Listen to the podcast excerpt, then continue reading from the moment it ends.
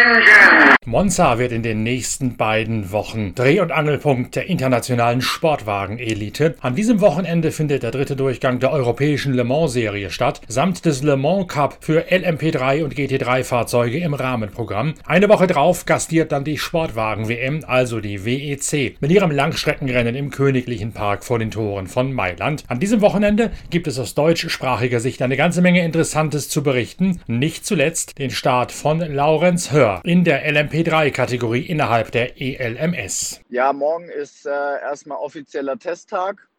Dann äh, sehen wir mal, wo wir stehen. Die letzten Male waren wir immer ja, sehr weit vorne mit dabei unter den ersten drei, vier. Deswegen bin ich jetzt relativ optimistisch. Monza sollte uns eigentlich sehr gut liegen. Ähm, es geht ja Monza hauptsächlich um Top Speed und um Bremsperformance. Da ist unser Auto eigentlich sehr stark gewesen. War, deswegen waren wir auch so stark am Red Bull Ring. Ähm, ich bin natürlich sehr optimistisch, was die Meisterschaft jetzt angeht. Wir sind jetzt Zweiter in der Meisterschaft. Wir haben zwar, glaube ich, 25 Punkte Rückstand auf den ersten. Ähm, das liegt ganz einfach daran, dass die äh, die beiden ersten beiden Läufe gewonnen haben und im dritten Zweiter geworden sind. Wir sind ja Fünfter und Achter geworden in den ersten zwei Läufen und jetzt im dritten haben wir gewonnen.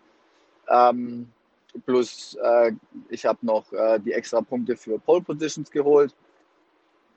Ähm, aber wir sind ja jetzt erst in der Saisonmitte, also es finden jetzt noch drei Läufe in der ELMS statt. Ähm, dementsprechend bin ich natürlich noch äh, voll zuversichtlich, weil es ist einfach noch nichts verloren, aber natürlich auch noch nichts gewonnen, muss man natürlich auch sagen. Also es ist jetzt auch nicht so, dass jetzt der zweite Platz schon in trockenen Tüchern wäre. Ähm, also wir müssen da auf jeden Fall weiter pushen.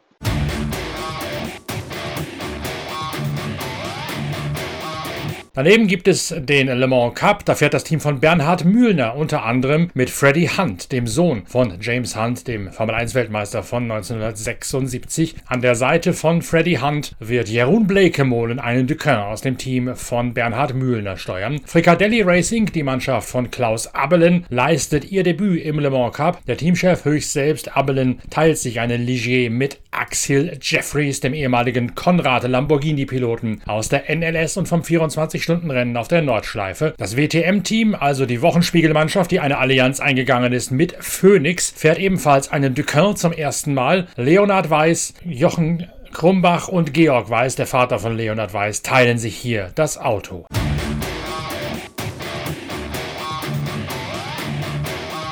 In der Formel 1 ist der große Preis von Australien einmal mehr abgesagt worden infolge der rigiden Corona-Politik auf dem fünften Kontinent. Und nicht nur für dieses Jahr, sondern es wackelt auch ganz heftig bereits das avisierte Datum für die kommende Saison für die Formel 1 in Melbourne. Hinter vorgehaltener Hand ist auch dieses Rennen bereits abgeschrieben.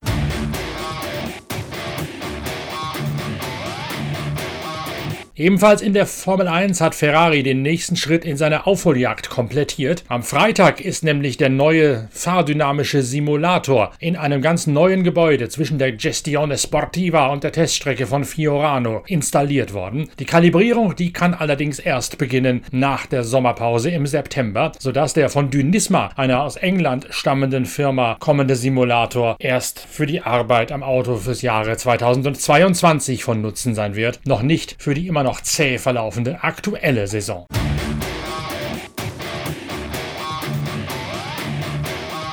Tatjana Calderon hat einen viel beachteten und vor allen Dingen sehr erfolgreichen IndyCar-Test gefahren. Teamchef AJ Foyt hat nach diesem Test gesagt, Tatjana Calderon stehe ganz oben auf der Liste für einen Fahrerplatz im IndyCar-Team von Foyt Racing für das Jahre 2022.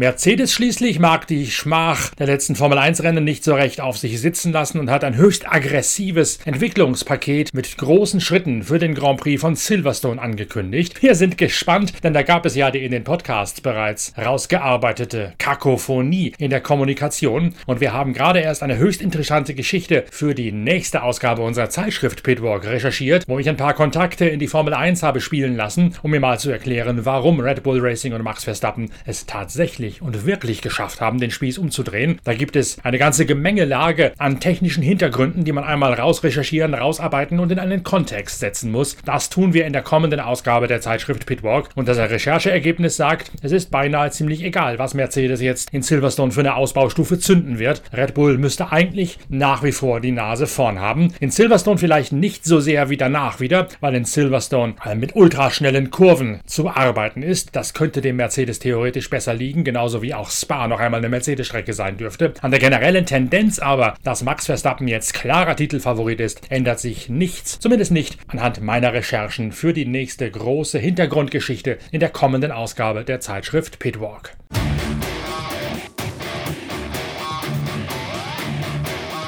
Dann hat der Motorsport-Weltverband, die FIA, noch einmal wieder getagt und mittlerweile herausgearbeitet, dass ab dem Jahre 2023 sowohl die Hypercars aus der Sportwagen-WM als auch die dann neuen LMDH-IMSA-Autos bereits im allerersten Jahr der LMDH-Generation sowohl in der Sportwagen-WM als auch in der nordamerikanischen IMSA-Serie startberechtigt sind und starten werden. Es gibt dafür die immer wieder zitierte Konvergenz mit verschiedenen Stellschrauben, beispielsweise der Art und Weise, wie der Allradantrieb bei bei den Hypercar einsetzen darf, in welchem kmh-Fenster von 120 bis 160 wird das als BOP-Stellschraube mit definiert werden. Und genau diese Konvergenzmaßnahmen sind mittlerweile herausgearbeitet und auch verabschiedet worden. Es gibt das äh, Statement von Porsche, wo Fritz Enzinger, der Rennleiter, sagt, man sei höchst zufrieden damit, wie diese Konvergenz erreicht worden sei. Wer dazu ein bisschen mehr lesen möchte, das Thema haben wir ja bereits zu packen in der noch aktuellen Ausgabe der Zeitschrift Pitwalk. Da hat Fritz Enzinger ein ausgiebiges Interview gegeben, in dem er nicht nur erklärt, warum Porsche kein Hypercar, sondern den Baukastenweg der LMDH geht, sondern auch, wie er davon ausgeht, dass die BOP so vernünftig greifen kann, dass sowohl die LMDH als auch die Hypercars gesamtsiegfähig sein werden in der IMSA und in der Sportwagen-WM. Jetzt ist der nächste Schritt seitens der Verbandsfunktionäre vom Motorsport-Weltverband eingeleitet worden. Ab 2023, so hat man sich mit der IMSA geeinigt, greift eine Konvergenz, die es möglich machen wird, dass man sowohl in der IMSA als auch in der Sportwagen-WM sowohl mit Hypercars als auch mit LMDH fahren erfahren wird.